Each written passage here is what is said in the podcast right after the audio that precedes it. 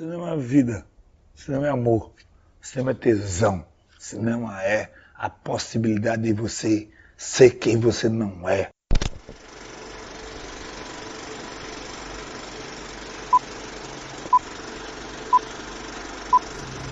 Ground control to Major Tom.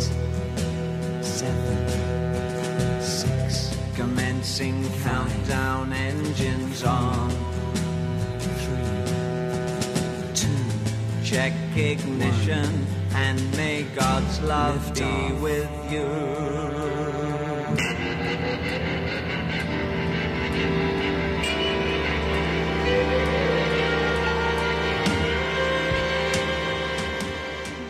Salve pessoas, bom dia, boa tarde ou boa noite a você que nos escuta nesse exato instante. Aqui quem fala é o Yuri Freire e declaro iniciado o 25 episódio do Cine Trincheiras, onde eu e minha convidada bateremos um papo a respeito de Mooney's Daydream, filme dirigido pelo estadunidense Brett Morgan. E a minha convidada é ela, mais uma vez, a intrépida Yasmine Evaristo, diretamente das Minas Gerais. Yasmine, minha querida, bem-vinda mais uma vez e manda um salve aí pra rapaziada. Olá, pessoas, estamos aqui de novo e hoje nós vamos falar do reizinho do mundo, David Bowie, amor da minha vida. É isso. Para você que nos escuta pela primeira vez, seja bem-vindo ou bem-vinda. Quero lembrá-lo de assinar o nosso feed para ficar por dentro aí das publicações dos nossos episódios. Lembrar também que estamos nas redes sociais, Instagram, arroba Sem Trincheiras, Chegamos no Twitter, que também é arroba.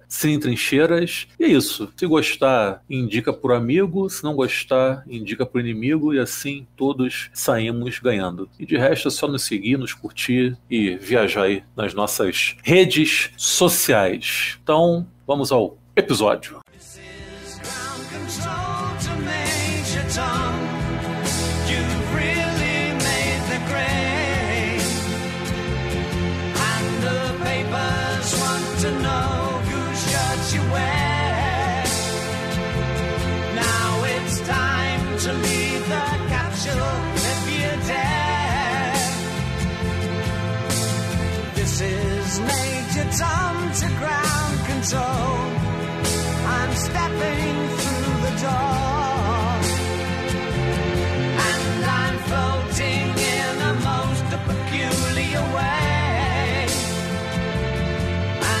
stop.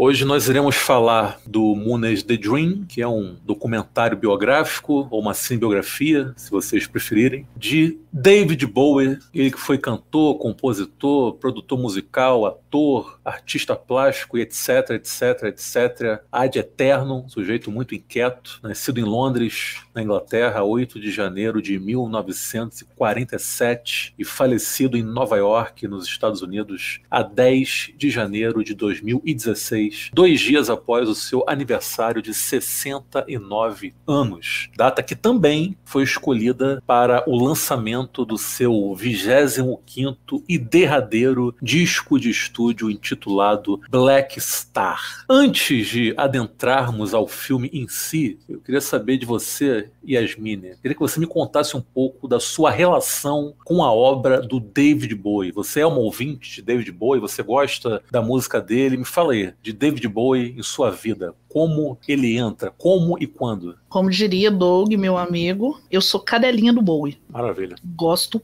pra caramba. Bowie entrou na minha vida por meio da minha mãe. Sempre trocava, tocava alguma música ou outra nas rádios que a gente ouvia. E em algum momento da minha vida, minha mãe fazia formações, ela é professora, fazia formações em São Paulo, e toda vez que ela vinha de São Paulo, ela trazia para mim fitas, cassete de música. E é assim que eu fui introduzida em vários estilos de música, assim, né? Ela trazia para mim, por exemplo, ela trazia uma da Ita James, um Alison, o Alice Cooper e um Sepultura, porque ela sabia que era o que eu tava ouvindo, né, que eu era jovem. Aí trazia na outra um, sei lá, um Backstreet Boys, que era o pop do momento, e alguma coisa que ela gostava, tipo uma Nina Simone, e algum Nossa. rock, porque ela sempre, né, sabia que eu gostava de rock, gosto de rock desde Sim. muito tempo. E aí, num desses momentos, eu ganhei, eu tô até aqui de frente pra minha fita querida, que eu nem tenho onde rodar ela hoje em dia, eu ganhei o Aladdin Sane do Bowie. E eu fiquei alucinada com, com esse cara, com esse visual. E aí calhou de logo depois, um pouco depois que ela me deu essa fita, ela deve ter me dado isso em 96. Daí, alguns anos, a gente conseguiu ter em casa o a MTV, era um canal HF, eu era o pobre menino de TV preta e branca que só pegava VHF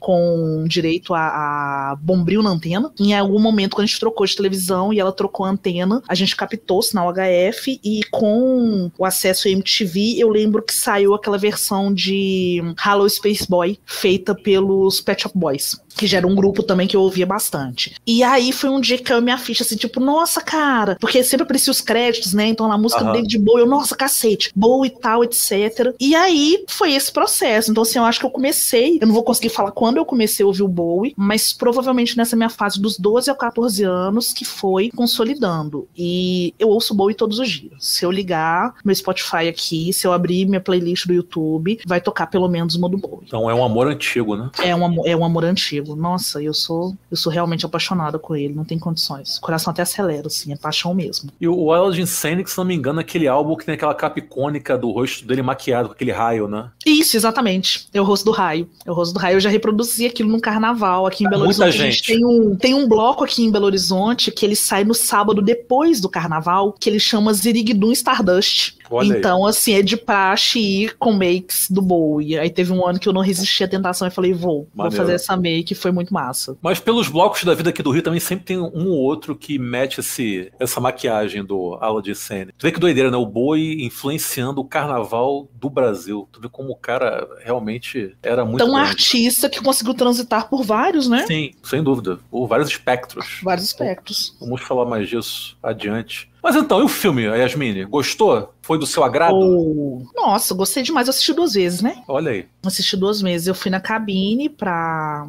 escrever a crítica pro Longa História. Deixarei links aí, tá? Acabei fazendo a crítica em vídeo. Foi um- um- um- uma experiência nova também, assim. Eu fiquei muito empolgada. E eu não consegui escrever um texto. Eu falei, cara, vai ter que ser falado, porque eu não vou conseguir colocar isso em palavras escritas com tanta, né? Tantas normas, etc. E aí, daí uma semana, aliás, saí da sessão, na verdade, falei com de novo o Doug, né? Falei com o Doug que ele foi junto comigo pra um outro blog. Falei, cara, vamos levar nosso amigo pra ver. Aí aproveitamos aquela semanona de 10 reais, levamos nosso amigo pra assistir e, cara, foi fantástico. Assim, eu acho que da segunda vez a emoção era maior ainda, porque eu acho que da primeira eu não sabia o que esperar. E aí, Sim. depois, sabendo o que eu ia esperar, eu fui pra prestar atenção em mais detalhes. E a gente tem que falar, né? Um documentário que ele tem muitos detalhes. Sim. É um documentário feito pra você ver e rever várias vezes, que assim como foi a carreira do Bowie, ele é repleto de coisas pra gente observar e entender, e eu acho que também tem essa coisa de observar por um ponto de vista diferente a cada vez que a gente passar por ele. É muito potente e é muito, como que eu falo assim, tumultuado, mas ao mesmo tempo é extremamente coeso. Exato.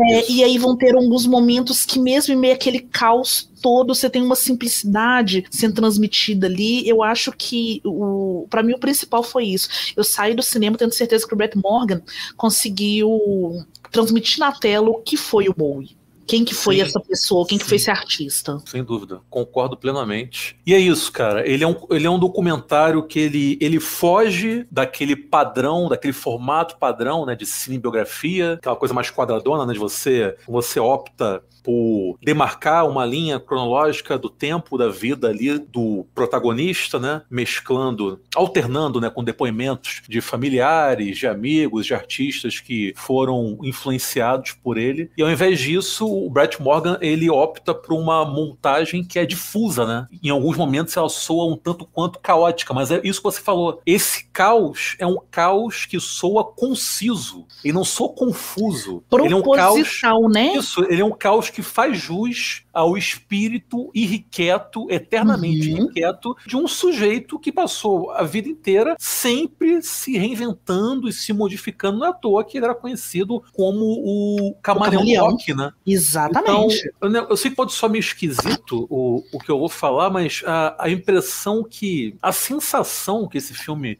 me deu é de que o Moonage Daydream seria uma espécie de personificação fílmica do David Bowie. Se o Sim. Fosse um filme, ele teria que ser o Moonage Daydream. Então acho que isso realmente tenho- atesta que o Brett Morgan acertou em cheio. Cara É, eu, eu não tenho golaço, nenhuma sabe? dúvida, né? A, a gente tá falando muito dessa coisa da imagem, é, e eu já quero trazer, nem sei se você tá pretendendo falar sobre isso mais pra frente, mas assim, já vamos trazer isso de como que é o uso do som. Sim. Porque você tem o som, obviamente, né, das, das, dos shows, né, desses registros, dessas apresentações. Você tem o som das músicas sendo tocadas, é, é, fora disso também, né, músicas de estúdio, gravações. Mas como ele brinca com o volume. Você percebe que nos momentos que ele quer falar das transições, das dúvidas, das questões todas que o Bowie tá vivendo em si, dele achar que ele era ou não um bom artista, dele sentir a necessidade de mudar novamente, como que ele vai brincando de aumentar e diminuir o volume do som e de fazer sobreposições, né? Sim. É, nossa, é um trabalho maravilhoso. E voltando à imagem, a gente precisa de ressaltar também que tem um trabalho de animação incrível, né? O que, que são É muito aquelas bonito. animações Sim, sim. Exatamente, que foram feitas pro documentário. Olha como o cara tava pensando realmente em, em fazer algo diferenciado e, e em apresentar algo a mais sobre aquele artista. Agora, sobre essa questão do design sonoro, cara, não dá pra escapar disso, né? É óbvio que o ideal é sempre que possível você assistir a um filme no cinema. Se não der, não assiste, paciência. Às vezes não dá. Não, não- você não mora perto de um cinema, o cinema que tem perto da sua casa não vai passar o filme que você quer assistir, tu tá sem grana. Não estreou na Agora, sua cidade. Eu tô com um amigo apaixonado cidade. com música que não estreou na cidade Então, dele, né? Agora, Nossa. eu também assisti no cinema, e cara, faz muita diferença assistir esse filme no cinema naquele formato Porra. IMAX, justamente Nossa. por conta do design sonoro, cara. A, a música adentra em todos os poros do seu corpo ali, você Sim. se sente intrinsecamente ligado ao filme por meio justa- justamente dessa trilha, que no caso que eu tô usando até trilha no sentido literal, trilha sonora no sentido de ser uma trilha. É uma trilha que o diretor monta, que vai ligar o espectador até o filme. E o que te Aham. leva aquela ao filme, essa experiência imersiva, ela é carregada justamente por essa toda essa traquinagem que ele faz, que ele utiliza de forma muito muito competente, muito sagaz com Uhum. o design sonoro e que não soa gratuito, né? Não soa como uma fanfarronice, uma presepada.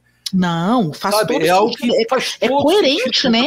É coerente, cara. É coerente com a proposta. Cara, eu adorei você como. usar Vai, fala, traquinagem. Não, eu tô falando que eu adorei você usar o termo traquinagem, porque não deixa de ser o que Bowie fazia, né? E novamente, Sim. o diretor consegue Isso. entender a forma, uma das muitas formas com a qual o Isso. Bowie tra- trabalhou. Eu adoro, por exemplo, as colagens que ele faz. Ele faz colagem de artistas plásticos quando ele tá falando da produção do Bowie de, sim. de artes plásticas e coloca obras dele. Ele faz sobreposição de performances corporais com imagens estáticas. Ele vai pegar nesses relatos verbais e gravados do Bowie e dar pra eles a forma de imagem por meio das animações e por meio de colagens imagéticas também. Ele usa muito cinema e isso pra mim é fabuloso porque ele Várias usa muito cinema, filme, sim. várias cenas e muito filme de quê? Terror, expressionismo alemão e ficção científica. Então, assim, ele consegue entender até no cinema quem seria, né? Quais seriam essas influências do David. Então, assim, eu, eu gostei do que você disse de traquinagem, porque é isso. Dá uma sensação de que ele tá falando do, de um cara que sempre foi uma criança curiosa, não por ser imatura, mas por ter aquela simplicidade, aquela curiosidade da criança de querer desvendar o mundo, sabe? Sim, e ele sim. se propõe a fazer o mesmo enquanto diretor. E ele faz isso na manipulação da imagem, na manipulação do som, né? Até mesmo na pesquisa, eu li que ele teve acesso a 5 milhões de horas, se não me engano. Eu lembro que era uma coisa assim, é um número altíssimo de gravações. E aí eu lembro que eu fui procurar isso, porque lendo uma crítica eu vi, não vou lembrar agora qual site que foi, mas eu vi o pessoal falando assim que era um filme cheio de recortes já utilizados, com vídeos que todo mundo conhecia. E eu falei, gente, eu, eu sim, eu tô vendo tanta coisa sempre, não sou especialista, mas teve coisa ali que eu nunca me deparei na vida. Todo mundo quem?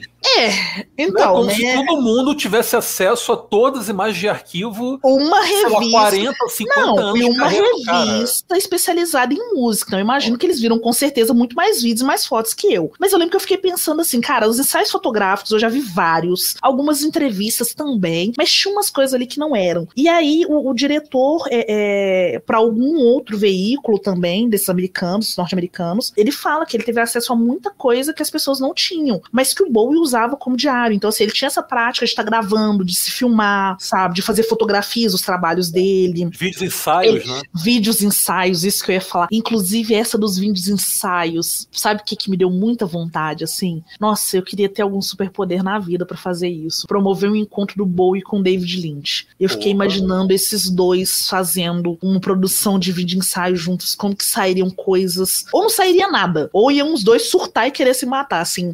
Mas eu prefiro acreditar que, que sairiam umas coisas fabulosas, né? Então, assim, é isso. É pensar também que é um documentário onde o cara foi atrás de materiais desconhecidos, mas que ele não estava atrás de qualquer material de registro só para causar, não. Existia uma, uma necessidade ali dele aprofundar. É, principalmente no processo criativo. Eu acho que ele Sim. conhecer e entender os vários processos criativos do Bowie é, ajuda muito ele a montar o filme e a gente consegue perceber isso, porque ele vai falar, nessa fase ele produzia da maneira X, até que ele para. Na outra fase ele começou a produzir da maneira Y, até que ele para. E você consegue perceber na forma do filme como que essas- esses processos vão sendo alterados e sobrepostos e recuperados ao longo desses 50 anos de carreira, né? Não, com certeza. E você citou o David Lynch, aí eu lembrei, né, que algo que eu não sabia antes de assistir o filme, que o David Bowie, ele encenou no teatro o Homem-Elefante, né? Na Broadway, se não me engano. Homem-Elefante que depois seria levado aos cinemas pelo próprio David na Lynch. Broadway. Inclusive, parece que ele foi o primeiro cantor. Se eu não me engano, tem um marco desse, em que o Bowie foi Tem, o primeiro né? cantor aí é pra isso. Broadway. é É, dito isso, eu acho que é, acho que tem uma coisa assim. Eu achei fabuloso, gente. Eu fiquei imaginando também como que seria um Bowie junto do Lit no, no, no Homem-Elefante. Acho que por isso que surgiu na minha mente essa ideia. Eu falei, nossa, imagina os dois fazendo vídeos experimentais. Não, e ele era um cara realmente experimental no todo, né? Porque, tipo, primeiro que ele é um cara que o filme deixa bem claro, né? O papel intensamente transformador que a arte exerceu na vida dele. Ele era um sujeito que levava a arte na pele, na alma, né? Porque tem uma Era coisa um também. meio dele comunicar, né? Então, isso que eu ia falar, porque tem uma coisa também um tanto quanto psicanalítica, né? Porque eu, eu fiquei com a Uhum. impressão de que o, o- o David Bowie, na verdade, ele se valia né, de todas aquelas múltiplas personas, né? E a maioria delas extravagantes, multicoloridas, aquela Uhum. coisa sempre, sempre andrógena, meio lá, meio Uhum. cá, como forma de talvez esconder um verdadeiro, será que existe verdadeiro, né? Um verdadeiro David Bowie do mundo, como se tivesse medo, temor de se mostrar para o mundo como alguém talvez mais frágil ou tímido. Nas entrevistas que ele dá, ele parece uma pessoa tímida, meio Isso que eu ia falar né? nas entrevistas, Existe-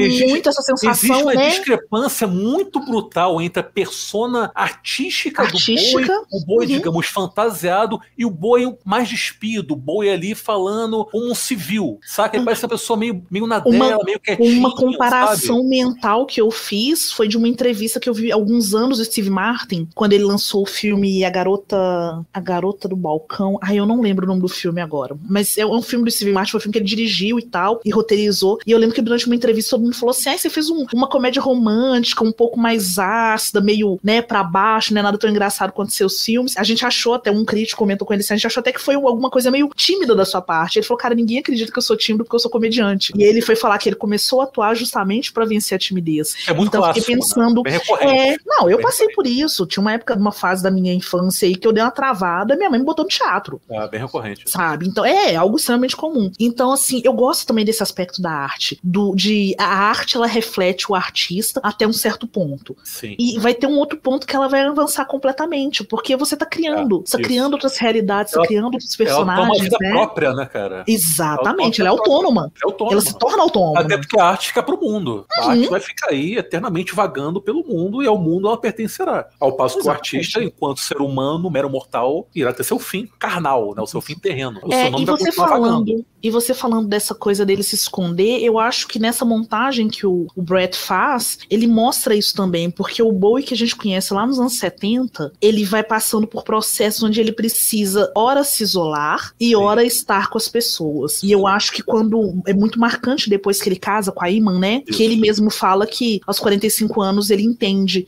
Ele começa a execrar tudo que ele falava sobre o amor, né? Ele discorda do que ele tinha dito antes, de Sim, como ele tinha esse, é, essa coisa de não não é, é, não querer amor, né? estar junto e tal, não acreditar e tal. E, e- e se joga naquilo tudo, mas sem perder a personalidade dele, né? Ele, ele, não, ele não se perde. E eu acho isso maravilhoso, eu acho muito bonito. Tem um trecho que ele fala que ele, se ele parasse de buscar, de procurar, né, de aprender e de produzir, que aquilo seria péssimo pra ele. Que ele ia achar que ele tinha, né, morrido simbolicamente. Que ele tinha essa vontade constante de estar, sabe? Se ele terminou alguma coisa e ele acha que já dominou aquele campo, que ele tinha que migrar para um outro, porque essa busca era constante. E eu acho que é isso que faz dele um grande artista, e a gente pode falar que faz dele um grande intelectual também. A Ana Flávia, que é minha amiga de site, ela sempre fala que ela começou a pensar em intelectualidade de uma outra forma, para fora do campo acadêmico, quando ela começou a perceber que existem várias pessoas na vida que têm um objeto e que eles, essa pessoa busca respostas nesse objeto, e que essas respostas nunca se esgotam. Sim. Se você aprender alguma coisa X, se você tiver alguma certeza, você vai buscar outros pontos de vista e tal. E é isso que faz a intelectualidade. E a graça é essa, Você- né? Essa, essa incessante busca pelo conhecimento. Pela resposta. Exatamente. E eu acho que o Bowie faz isso maravilhosamente bem. Gente, tanto é que vamos combinar, né? Ele já sabia que ele ia morrer, ele já tinha noção da condição de saúde dele e deixa pra gente um puta de um disco Black Star, maravilhoso. de despedida. Nossa, Cara, é ele- fabuloso. É, ele fez da morte um objeto de arte, né? Isso é realmente Sim. fantástico, né? Sim. O cara teve, sei lá, até,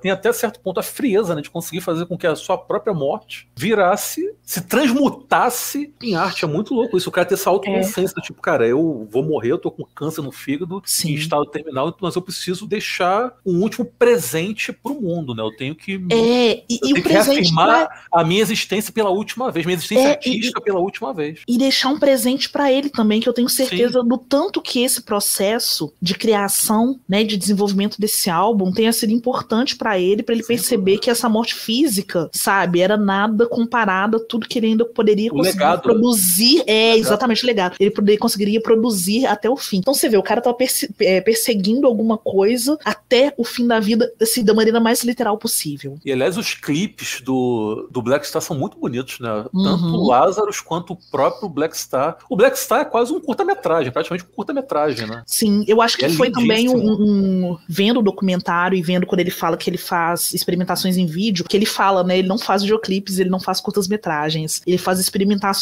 pra vídeo. Eu acho que ele Isso. deixa pra TV, né? Ele deixa isso bem espe- específico, assim. Talvez tenha sido o último momento dele colocar isso em tela, dele oferecer isso pra gente, um pouco disso pra gente. E É certamente, tudo teve, muito lindo. e certamente teve a participação criativa dele nesse processo de, de feitura dos videoclipes do Black Star, né? Eu não sei se ele dirigiu ou roteirizou, mas certamente teve muito. Ah, ele com certeza, Não, sim, com certeza. teve, Ele, ele, ele era muito ativo em tudo que ele fazia, né? Sim. Ele tinha que participar de tudo. Tem Não um pequeno documentário no canal, se não me engano, é no canal Curta. Eu também vou procurar o nome dele direitinho e te passo. Que eu assisti por acaso, mas eu sei que ele tá disponível no Now, que é um documentário com a banda que tocou com ele no Black Star. Então Olha são aí. os caras falando como que foi trabalhar com ele, como que era produzir, gente que já trabalhava com ele há anos, né, décadas e tal, pessoas mais recentes, e eles todos falando da generosidade do Bowie, de como que ele conversava com as pessoas, como que ele é, é, aceitava as inferências, né, ele às vezes tinha um planejamento específico,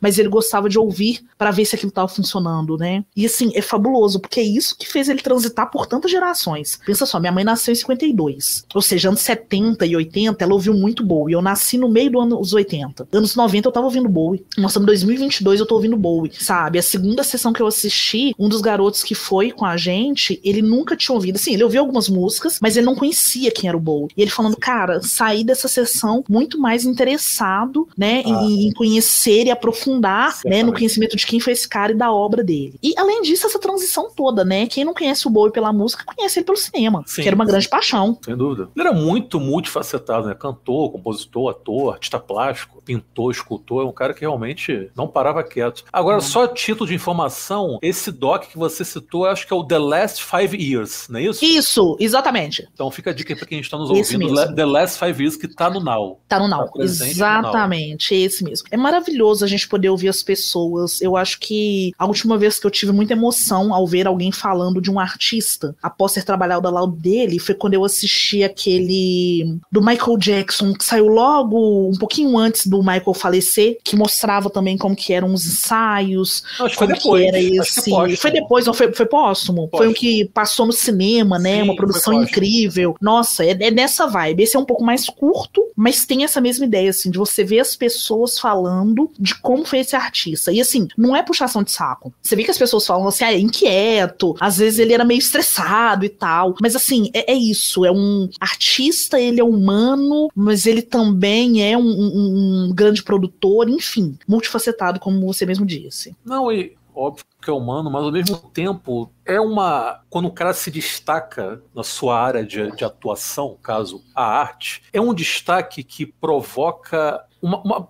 um destaque que ele, ele é feito de uma forma muito particular, é o que eu quero dizer. Sim. Porque não é tipo, sei lá, um engenheiro nuclear que se destaca. É- É um artista, justamente por essa questão do legado, que é uma forma de você se eternizar. O artista tem esse privilégio de conseguir, Sim. através do seu trabalho, e que é construído por ele, que é gerado, Uhum. parido por ele, conseguir eternizar o seu nome perante o mundo. Então, quer queira quer não, é uma forma de vencer a morte. Sim. Porque ocorre a Sim. morte física, mas o seu legado é eterno. Seu legado vai durar enquanto o mundo durar. Se você for bom, seu legado vai durar. Tanto é que estamos em 2022 e até hoje todo mundo sabe quem foi Leonardo da Vinci. Uhum. Para ficar em um só exemplo, tá? Que tantos outras centenas e milhares e dezenas e zilhões de artistas que vão ficar. Beatles, o próprio David Bowie, Machado de Assis, Uhum. Vai ser um exemplo mais local do Brasil, mas não importa. É um sujeito que vai ter o seu nome, o seu legado, a sua obra sendo propagado pelos próximos séculos, assim espero. Então, a arte tem essa particularidade, justamente de conseguir eternizar o nome e a produção daquele artista. Esse negócio é um Uhum. negócio muito bonito, é quase metafísico, na verdade, Sim. né? uma coisa muito louca, né? Sim, é você fantástico. vai. Não, e às vezes ocorrem também algumas ironias, né? Tipo, um cara tipo Van Gogh, né? Foi um fudido, coitado. Se fudeu a vida inteira e depois da morte virou uma. Virou Uma uma, referência, uma um ícone referência, obrigado, um ícone, uma referência, Uhum. um ícone. O próprio Franz Kafka, que era um cara ali mediano, um pouco conhecido,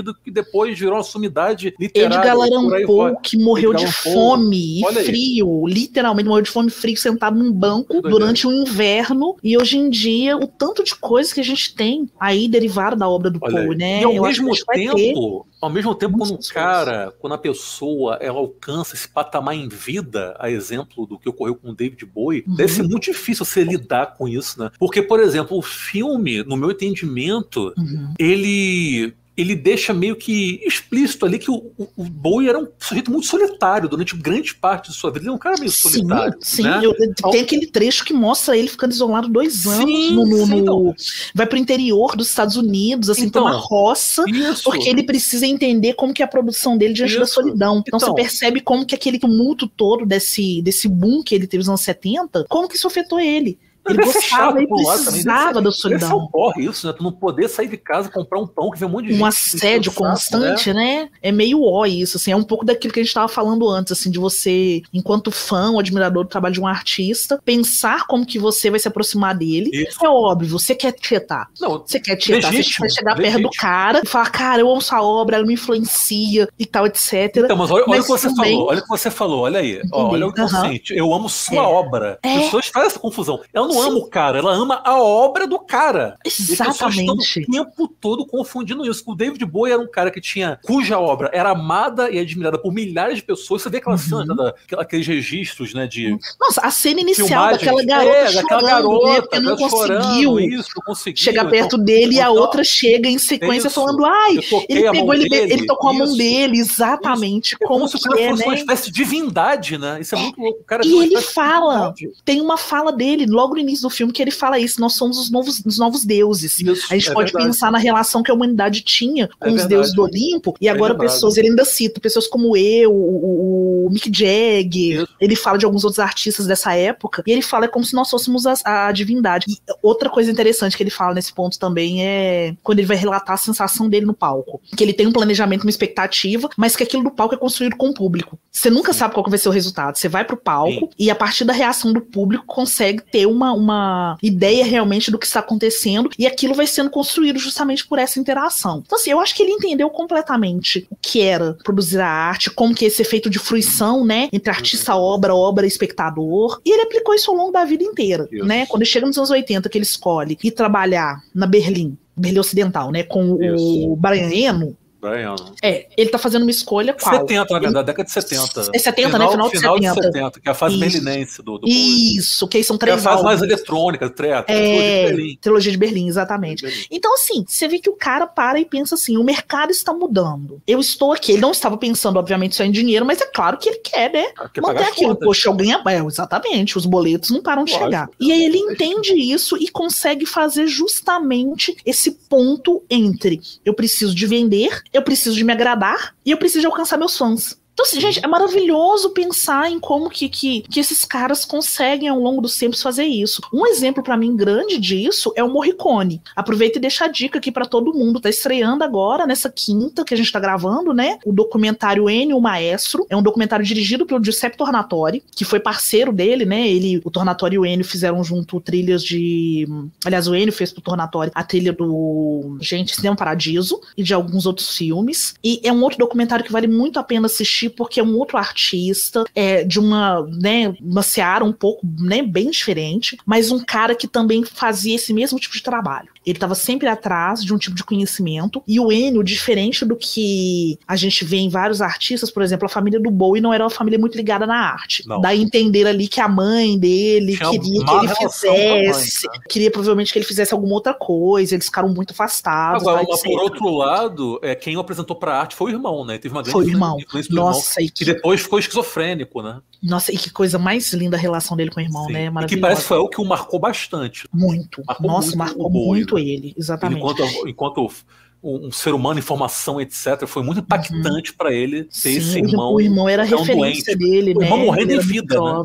Morrendo em vida, né? Ele, fica, Morrendo ele é em internado no sanatório e fica lá pro resto dos seus dias. Muito triste, né? E eles questionando sobre isso, né? Isso. E o Enio é diferente. O Enio, ele mostra que desde o início o pai dele quis que ele fosse musicista, É quis que ele fosse oposto. trompetista, e o oposto. O pai do, do Enio era trompetista, pagava as contas de casa tocando trompete e falou com o filho: você vai aprender a tocar trompete também, porque você vai dar sequência no que eu tô fazendo. Mas assim, como que duas pessoas em épocas diferentes tinham um objetivo extremamente semelhante e conseguiram fazer isso, né? Passaram por décadas deixando aí a sua marca. Agora, eu tava pensando aqui, né? Enquanto a gente falava, falava sobre essa questão né, dos artistas enquanto divindades, que me parece também que o Boi pegou muito esse zeitgeist aí, porque essa ascensão né, da, da música pop, ela traz consigo também a ascensão da televisão. E o Uhum. advento da televisão contribuiu muito para que esses artistas, esses músicos, virassem verdadeiras estrelas, verdadeiras celebridades. Com certeza. Então, a partir disso, você tem. A, a bitomania, eu acho que é o primeiro sintoma disso, né? Uhum. Cinco jovens ali, músicos de Liverpool, sendo criada em torno deles uma verdadeira onda de histeria coletiva. O que ocorreu com os Beatles. Eu ainda trago um artista que é anterior aos Beatles, que é o Frank Sinatra. A carreira do Sinatra também, você consegue equiparar ela em vários momentos à carreira dos Beatles com relação a isso, a histeria coletiva, um artista que era procurado. E olha que o Sinatra sai ali no momento que você nem tinha TV, né? TV ainda era uma raridade, estava começando Era a chegar. rádio. Era rádio. Era Mas rádio. como que você já tinha, né? Você já vendia, essa ideia de vender souvenirs, Sim. você, você já tinha. É, é, eu lembro que eu li uma biografia do Sinatra e fala que as fãs dele eram conhecidos como as. Posso estar errada, mas se não me engano, são as Bob Sockers. Porque era um tipo de meia que pegava no alto da canela, era uma meia comum dos colegiais. E essas meninas inventaram uma moda que era usar essa meia franzidinha, com sapatinhos de salto e tal. E aí meio que era um uniforme que as fãs dele da região ali de Nova York, Jersey, usavam. Então você sabia que uma Bob Socker era fã do, do, do Sinatra porque tinha essa marca de moda. Então, assim, você vê como que é uma coisa que vem crescendo gradativamente. E eu concordo completamente com você. Com o advento da TV e essa popularização, o negócio só dá um boom e cresce Porque, mais é porque a imagem é algo muito forte, né, cara? Com a. TV você tem a imagem. Ao, ao se deparar com aquele artista, você acaba, você cria a ilusão, talvez, que você está criando uma conexão direta ali com ele, né? Você tem a chance O de estar artista entra rua, na sua casa, né? artista. Ele entra na sua casa. Exatamente. Entra na sua casa. Você se sente Ele íntimo na sua daquela casa. pessoa. O artista de cinema, você vê ele vez ou outra quando você vai a uma matinê, ou Isso. uma sessão de filmes, ou você vai a algum show, no caso dos que eram atores e cantores, atrizes e cantores. Emissoras, né? E com a TV não, a pessoa tá ali dentro da sua casa. E a gente vê esse efeito, né? Eu lembro de ler, é, é, acompanhei muita novela durante anos da minha vida, hoje em dia eu só não acompanho por falta de tempo mesmo, mas você vê, por exemplo, artistas que quase apanharam na rua Sim. porque É um- uma personagem que fazia era feita por ela ou por ele, Era era, vilão. vilão, era. E aí a, pessoa tava dentro da casa da outra e quase apanhava na rua, bem do tipo assim, você Era- bateu em plano de tal, Isso, você ofendeu não sei quem e tal. É isso, né? A era pessoa bizarro, entra né? na sua vida de uma forma muito grande, muito grande. Ele vira um familiar. Vira, vira. Vira um Vira um familiar. familiar, vira um modelo, né? Um Sim, exemplo. Um exemplo. É. E é eu acho que realmente essa, essa potência imagética foi algo que contribuiu muito. Pô, e, e algo também, esse culto em torno dos artistas, é algo que, inclusive, influencia, por exemplo, na cultura popular, nos Uhum. costumes, no vestuário. Ah, eu vou, quero, quero ter, o- vou cortar o cabelo igual do John Lennon, sabe? Nossa, Quero ter nesse, nesse documento, igual do John Lennon. nesse documentário Olha. mostra muito, né? Aquela Olha. tour que o Bowie fez nos anos 80 com patrocínio da Pepsi, que tem até o, o- a publicidade classicona, que é ele dançando com a Tina Turner. Isso. Esse- isso é um vídeo que eu lembro muito. Quando eu vi ele no cinema, eu fiquei assim, nossa, que emoção. Porque eu lembro de ver isso na televisão, eu era criança pequenininha. E aqui em casa eu ainda tenho um exemplar disso, de uns copos que saíram especiais da turnê da Tina Turner, porque ela tocou em Belo Horizonte. A Tina Turner, a Ra, Bowie, essa galera toda, eles tocaram em, em São Paulo, Rio, e alguns chegaram a tocar em Belo Horizonte. Que relíquia. É, nossa, reliquiona mesmo, assim. E, assim, como que isso é, é, faz a gente se aproximar mais ainda e querer reproduzir esse estilo? Num dos trechos do documentário mostra a abertura do show, quantas pessoas estavam com a mesma cor e o mesmo corte de cabelo que o Bowie usou nos anos 70. A gente tá falando disso em 88, 89. E a Os maquiagem também, né?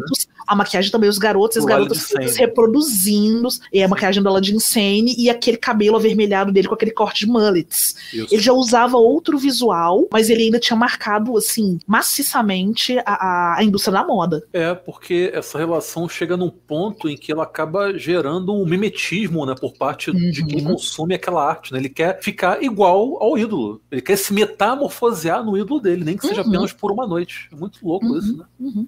E algo recorrente até hoje, é o que você Até disse. hoje. A gente tá em 2022 É porque vezes a e... gente não para pra refletir a respeito, né? Eu mesmo nunca tinha parado Pô, pensar nisso. É algo que tá me ocorrendo aqui agora durante a nossa conversa, saca? Sim, Essa coisa de você querer é super copiar, contemporâneo né? ainda. É muito, é, é muito contemporâneo, é muito contemporâneo. É uma coisa, como eu falei anteriormente, é uma coisa muito século XX. E de Sim. uns 50, 60, 70 anos pra cá. Ou seja, pô, se você, se você tiver como parâmetro a história da humanidade, é algo, é, caralho, muito, extremamente recente. Recente para um cacete. É isso.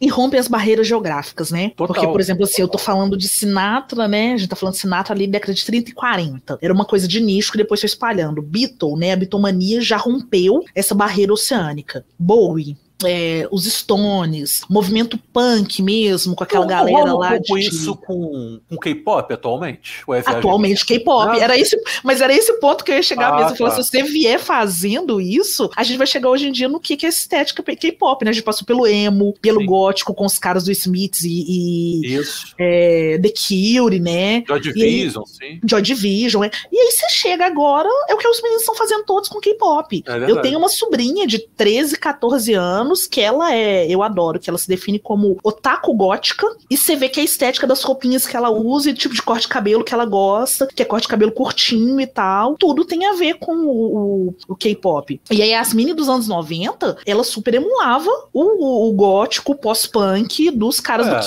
Cure e tal. Então, assim, é isso. A gente tá sendo década- submetido a isso Década de inteiro. 90, rapaziada aqui vestindo flanela por conta do Kurt Cobain, da turma lá do Sim. Grunge. Sim. E até aqui no Brasil, se você pegar as referências, acontecem, né? A minha mãe, ela conta que o Simonal, ele cantava e o Simonal tinha uma... Era tipo um chaveirinho, que era uma bonequinha de pano que ele usava preso na calça. Não eram todas as apresentações, mas era uma coisa. Aham.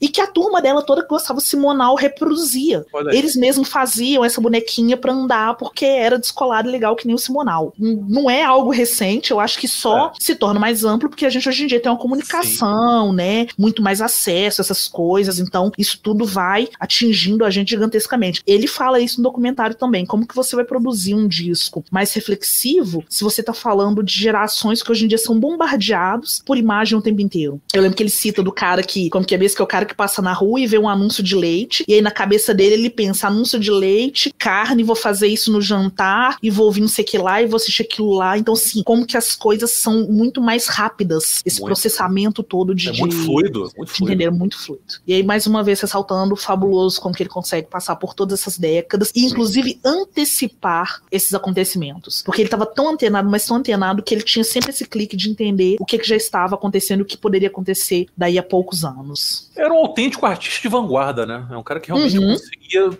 antever as tendências e muitas vezes até criar essas tendências. O cara é um sujeito muito diferenciado, né? Muito. Não é um gigante à toa, não é um gigante por acaso. É é um sujeito que realmente merece ser admirado, sem dúvida alguma. É um- e é um sujeito muito interessante. Nossa, eu acho que o documentário consegue ressaltar toda essa complexidade que exalta o David Bowie. Quanto É, artista, eu- quanto humano também, quanto mero mortal. É, eu, eu, eu fiquei pensando assim, cara, que honra que eu tive de ter vivido numa mesma mesma época que esse cara e, sim. né, poder ter acompanhado Isso. uma parte desse processo dele, ao mesmo tempo que eu ficava, fiquei com aquela vontade de, nossa, era um cara que eu queria ter conhecido e ter trocado, assim, 10 minutinhos de prosa com ele, porque com o documentário, a partir de um outro ponto de vista, uma pessoa falando sobre a obra dele, você já fica completamente encantado e motivado a produzir, a pesquisar, sabe? A se entender. Imagina só quem teve a chance de conviver. E isso que é um ele. documentário que nem recorre àquele lugar comum de amigos puxando Uhum. o saco do sujeito, sabe? De forma desor- desordenada. É um, é um documentário isso- que joga as imagens, joga o registro de vídeo, imagem de arquivo e mescla com as próprias reflexões existenciais do David Bowie, né? é, do David Bowie e do, e do que o diretor percebe, né, ele refletia. Isso é uma coisa que eu gosto também, de como que todos os áudios que são mostrados ali, que estão falando sobre o processo, são áudios do Bowie, são gravações dele, são trechos de entrevista, então é o tempo inteiro ele falando sobre si. E ele se contradizendo, e ele voltando atrás de coisas que ele já disse, ele reafirmando outras. Então, assim, esse movimento é muito bonito. É muito bonito mesmo. Mesmo que você tenha sempre, obviamente, esse ponto de vista do diretor com todas essas escolhas que Não, ele fez lógico. até mesmo, né? Pra Não, montar, lógico, interferir, lógico, etc. Mas Sem como que ele deixa esse artista ter uma autonomia e dizer por si só? É verdade, é verdade. Mesmo depois de morto, né? Como se Uhum. realmente tivesse uma certa autonomia pelo que é mostrado no documentário. Fato, faz todo sentido. É tudo muito belo. Pra tu ver como é tudo muito bem amarrado, né, cara? E, e seria fácil. Nas mãos de outro cara poderia ficar uma bagunça desordenada muito da bosta, saca? É, tem uma coisa que o, que o Brett Morgan faz no, no- na montagem, que é em vários momentos você achar que o filme poderia acabar. É, é verdade. né? Ele, ele, ele dá um fim, mas porque ele quer mostrar que o Bowie finalizou aquele momento, aquela fase, aquela persona, e ele tá migrando pra uma outra. Eu fiz uma analogia conversando com os meus amigos, dizendo que é como se ele fosse um Doctor Who. Hum. Chegou um momento que ele não cabe naquela imagem, naquele corpo, então ele precisa de passar por essa transmutação e mudar de corpo e começar uma nova, né? Um novo processo, uma nova Mais uma era, vez, etc. né? mais uma vez. Mais uma Como- vez. Eu acho que essa, essa analogia ao Doctor Who, ela, ela funciona muito bem pra entender quem que foi esse artista. É, um cara que realmente se transmutou o tempo todo, né? Como se a identidade dele fosse a falta de identidade. Quando na verdade a identi ele conseguiu transformar essa identidade difusa na própria identidade, né? Sim. O que não é nada fácil, né? Não, com certeza não. E Nada até pra fácil. ele não era fácil, né? Não, Dá pra não. gente perceber em entrevistas quando eles falam, é, questionam ele justamente sobre essas mudanças e tal, como que ele se sente um pouco incomodado e como que ele sempre diz que ele não. Eu acho que é um trecho que ele fala que ele mostra um pouco dele, mas ele sempre tá mostrando um pouco de um outro, né? Sim. Então, assim, pra ele também não era um processo Não, eu fácil. acho que era um pouco Mas ele fardo. encarava. Sim, mas tinha uma posição Sim. fardo pra ele. Porque Com o cara também tem certeza. que estar sempre se provando, né? Como artista, como gênio, como se ele tivesse sempre essa obrigação de ter que se reinventar, ter que se mostrar aquém do que ele é, quando na verdade não existe essa obrigação. O cara. É, são, são as expectativas Sabe, que as pessoas é. colocam na gente, né? A obrigação do cara é com ele próprio, é com a arte Uhum. dele, sabe? Não tem essa obrigação de, de tentar ser mais genial do que ele já é, como se ele sempre tivesse que subir um degrau, sempre, um degrau acima, um degrau acima. Mas se ele não corresponde a essa expectativa, pronto, a fulano entre decadência. É um Uhum. negócio muito cruel, na verdade. Não deve ser nada Muito. fácil você lidar com isso, cara. E ele soube lidar muito bem com isso, né? Ele mesmo fala num. Tem alguém que pergunta numa entrevista pra ele como que é. Como é que fala? Como. O que, que ele acha de pessoas que resolveram ganhar dinheiro. E ele fala que ele não consegue entender por que, que a pobreza seria uma virtude. Pois é, pois é. né? Pobreza não seria uma virtude em momento algum. Ele tá ali também pra trabalhar. Quem mete esse papo aí de pobreza como virtude, geralmente é playboy que faz cosplay de pobre, né? Verdade É, e essa, e essa coisa assim do tipo, ai, um artista não pode ser pop. Ele tem que ser cult, ele tem que Sim. trabalhar só no nicho dele. Isso, Cara, ele conseguiu que provar que fome. nada. É, ele não, não perdeu nada da genialidade Tem que ser dele. um gênio na pop. compreendido. Isso aí é Ah, síndrome do gênio é, compreendido. cara, sabe? Tem que ser gênio é. compreendido que, que, é, é, que é, é assistido por quatro pessoas, saca? Você, teu primo, tua mãe e teu vizinho. Você prestou pra eles. Isso Aí, nunca é funcionaria assim, com não Bowie. Vale. É óbvio que não. Isso pô. nunca funcionaria, sabe? E aí Eu eu, acho que acho que diga- mesmo. Eu, eu acho que esse gigantismo já fazia parte, era intrínseco à persona artística dele. Tinha Sim, não e, e mesmo se em algum momento ele precisasse de, de, de, de se recolher e trabalhar, sei lá, só naquele nicho britânico mesmo, que foi de onde ele veio, pra ele não seria o problema, porque ele ainda estaria atendendo ao que ele esperava. E ainda de certa assim- forma, também atendendo aos fãs. E ainda assim, me parece que só foi ficar gigante mesmo em termos comerciais a partir da década de 80, quando ele abraça Sim. pop. Quando ele viu, não, Sim. meu irmão, foda-se, já experimentei de tudo, agora chegou a hora de ser pop, não tenho vergonha de ser pop. E fez música pop de excelente qualidade também. É isso. Nossa, pra caramba! Pra caramba! Let's acho que Dance é legal pra cacete, cara. ótimas. Pô, Nossa. Let's Dance do caralho. Puta Total, total. Heroes! Heroes é lindo, Olha, adoro. olha que coisa adoro. linda, que coisa pop Linda, maravilhosa, adoro, todo mundo canta, várias pessoas regravaram, é trilha de filme até hoje, Isso. né? Então, assim, popularizou de uma maneira maravilhosa. Gente, fazer sucesso não é pecado, não, gente. Vamos Não. para essa coisa cristã. Ah, não, não pode fazer sucesso. Tem que ficar Sim. para sempre preso nas catacumbas do fracasso desconhecido. Isso. Porra nenhuma, isso é ridículo. Isso. Pensamento É uma pseudo-humildade que é pregada, É, né? Que não tem nada a ver, o cara nunca deixou de ser humilde. Exatamente. Tá merda, produziu coisas É maravilhosas. isso, é isso. É exatamente. acho que, acho que passamos o recado, né? Passamos, exaltamos o recado. menino Bowie Isso. O da documentário. maneira que ele merece. Assistam. Muito ótimo. Assista. Pô, gente, se, se possível, você que nem sempre é possível, se possível, assista no cinema, que vale muito a pena assistir no cinema, cara. Vale Uhum. muito a pena. Pô, se Quem já puder, viu no cinema e não puder voltar também, veja outras veja vezes na casa, TV. isso. É um documentário que eu pretendo assistir mais vezes, Ah, porque dúvida, é um mega incentivo. E aí, de novo, deixo a dica do documentário do David Lynch. Acho que é a vida Não. de David Lynch, que chama, não lembro o título dele em português. Ah, o que tá, tá na MUBI? Tem, tá na MUBI. Isso, é ainda. o que tá na MUBI, esse que mesmo. ver, Muito massa, que também que vai falar disso, de um cara que produz artes variadas. Ah, E é um filme que foca Ah. muito na parte experimental dele e na parte de artista plástico, né? Então acho que tem essa ponte com esse Bowie também, que fez artes plásticas e videoexperimentações. São dois Davids. do- Dois São dois Davids. Davids, exatamente. É. Acho que não. E também esse do Morricone, Ennio Maestro, estreou agora nos cinemas. Eu assisti na Mostra de Cinema Italiano, que teve aqui em Belo Horizonte. Saí do cinema também atordoada de emoção, sabe? São duas pessoas que conseguem passar pra gente essa vontade de existir. Acho que é isso. Eu gosto muito de falar da questão da produção e tal, mas antes da produção, é a vontade de existir. Eles existiam, eles se dedicaram às artes deles e conseguiram ser duas pessoas felizes e influentes eternamente. Tenho certeza que daqui a 200 anos ainda estarão falando sobre Bowie e sobre Morricone, da mesma forma que vão estar falando sobre Da Vinci, Van Gogh, Isso. como a gente citou, e outros artistas. Daqui a 200 anos vai, vão, vai ter alguém gravando um podcast sobre a arte de David Bowie. Com certeza. E outros tantos gigantes.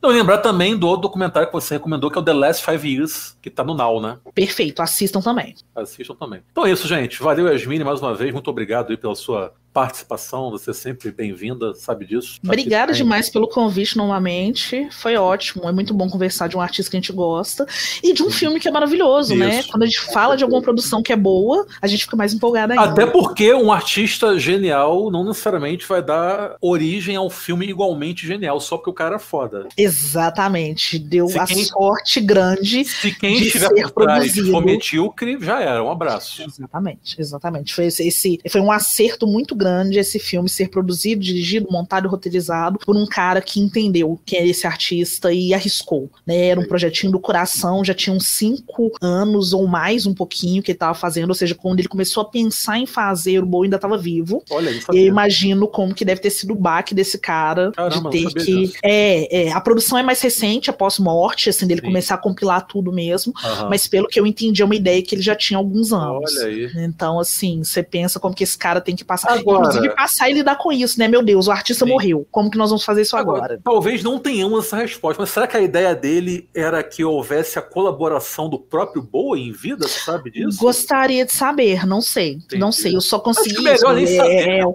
nem é um projeto disso, de 4, 5 anos, começou a produção, coleta de dados, tal, etc. Mas pelo que eu entendi, esse cara já estava atrás de coisa É mais porque, tempo. obviamente, a gente vai entrar no campo do achismo, mas eu acho Sim. que do jeito que foi, foi maravilhoso, é isso. Talvez Sim, realmente não perfeito. Precisasse da presença do Bowie ali participando diretamente, saca? Até porque todo mundo sabe que o Bowie não morreu, ele voltou pro planeta dele, então. é isso, é isso. É isso. Foi encontrar com o Major Tom. É, então assim encerramos mais esse episódio. A você que nos escutou até agora, meu muitíssimo obrigado. Volte sempre e um beijo no coração. Até a próxima, gente. Até, gente. Time